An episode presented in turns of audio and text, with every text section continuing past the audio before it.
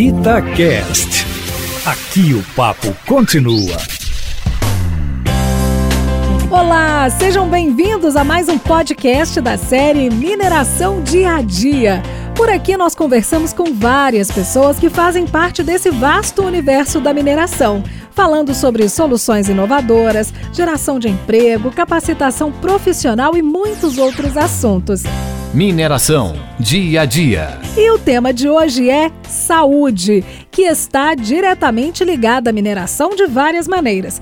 Primeiramente, porque para que a indústria em geral, inclusive a indústria farmacêutica, tenham insumos e equipamentos, é preciso que haja matéria-prima, que é obtida através do minério. E também porque cuidar da saúde dos trabalhadores da mineração vai refletir em suas famílias e na comunidade em geral. Não tem como falar de saúde sem abordar a pandemia do novo coronavírus, que ainda não acabou e continua fazendo muitas vítimas pelo mundo. E para que as atividades das empresas não sejam interrompidas, é preciso tomar medidas que combatam o vírus e garantam a segurança dos trabalhadores. E um bom exemplo desse cuidado é o Plano Padronizado de Ações da Vale. Trata-se de um protocolo padrão que foi rapidamente implantado em todas as unidades de operações da empresa no Brasil e vem sendo atualizado constantemente. Quem conversa comigo hoje é o Dr. Daniel Pena, médico do trabalho e gerente de saúde ocupacional da Vale.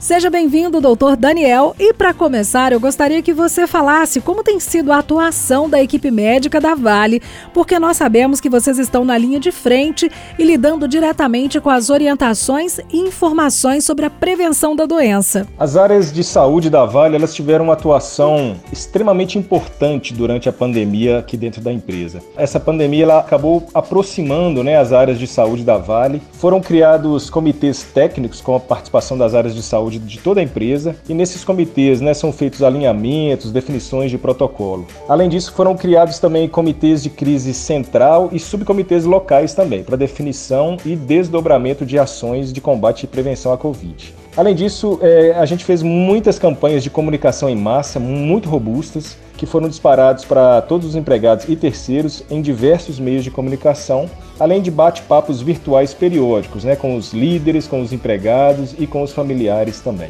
Nós vemos o quanto é difícil conseguir barrar a transmissão do coronavírus. E dentro de uma grande empresa como a Vale, com milhares de trabalhadores atuando diariamente em diversas regiões do país, quais foram as principais ações conjuntas adotadas para preservar o bem-estar e a saúde desses colaboradores? A Vale, desde o início da pandemia, vem adotando uma série de medidas né, para enfrentamento à Covid-19, sempre buscando assegurar aos empregados que estão trabalhando nas operações as melhores condições de saúde e de segurança.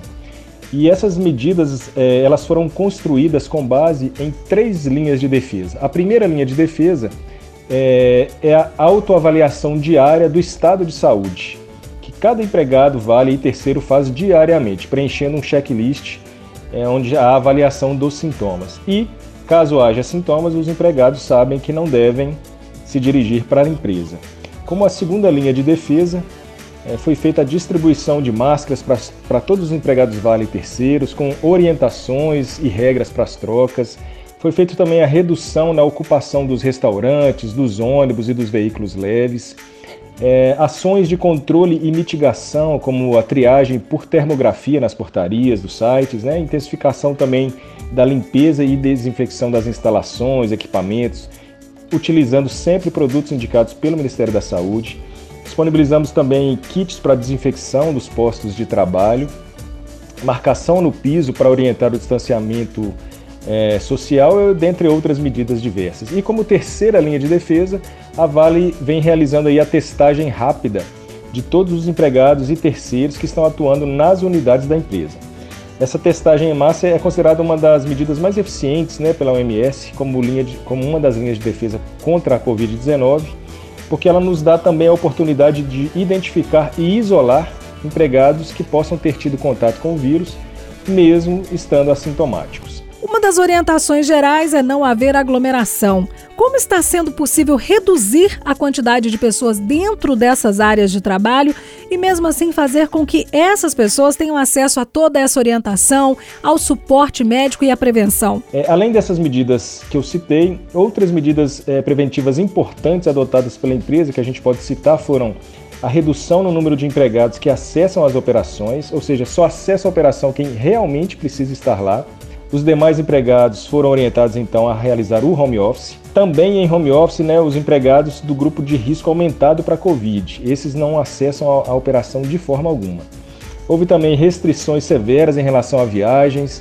Disponibilizamos também canais de atendimento aos empregados e terceiros para que eles possam tirar dúvidas e relatarem sintomas. E com o aumento dos casos né, nesses últimos meses, todos os protocolos de segurança foram reforçados e o, e o acesso às operações ficaram ainda mais restritos. Mas é muito importante que todos tenham a consciência de que as medidas preventivas são importantes tanto dentro da empresa, mas também fora da Vale. Um outro detalhe muito importante nesse momento é entender que o cuidado individual vai refletir ao nosso redor. Ou seja, quando uma grande empresa cuida de seus colaboradores, isso também pode impactar de maneira positiva na comunidade, levando a consciência, levando o aprendizado para além dos limites da empresa, alcançando as famílias dos colaboradores e também se multiplicando na sociedade, não é verdade, doutor? Como médico, né, gestor de saúde, eu gostaria também de ressaltar a importância de que cada um de nós seja protagonista em relação às ações de prevenção à Covid, né, e que tenhamos a consciência de que não devemos pensar somente no indivíduo, e sim no coletivo. Eu não tenho dúvidas de que se a gente for muito rigorosos nas ações preventivas e pensarmos sempre como uma coletividade, a gente vai conseguir superar esse momento difícil que nosso planeta tem passado. Quando falamos em saúde, é preciso destacar que além do cuidado com a saúde física, é fundamental também cuidar da saúde mental e emocional. Uma outra ação importante da Vale foi a disponibilização de um suporte psicológico presencial e online. E sobre esse assunto, quem também está aqui conversando com a gente é o psicólogo André Luna, que está atuando diretamente dentro da empresa. Doutor André, esse é um momento difícil para todo mundo, mas como a saúde emocional pode influenciar no nosso bem-estar? Saúde emocional, assim como a saúde, é um estado de bem-estar, é um estado em que a gente percebe o nosso organismo capaz de fazer as coisas que a gente espera dele. Cada momento vai pedir uma coisa diferente, vai pedir do nosso corpo condições para lidar com a situação, como também vai pedir das nossas emoções, dos nossos pensamentos, das nossas atitudes. Estamos vivendo um momento único, diferente, diferente de qualquer outro momento que a gente já viveu. Tem algumas semelhanças, mas também muita coisa nova. Então, num momento como esse, é de alguma maneira normal aceitável, sentir alguma insegurança, sentir alguma ansiedade, sentir medo, se sentir sem todas as condições necessárias para lidar com as coisas que estão se apresentando para a gente a cada dia. Doutor, nós sabemos que cada um lida com os problemas de uma maneira diferente, não é verdade?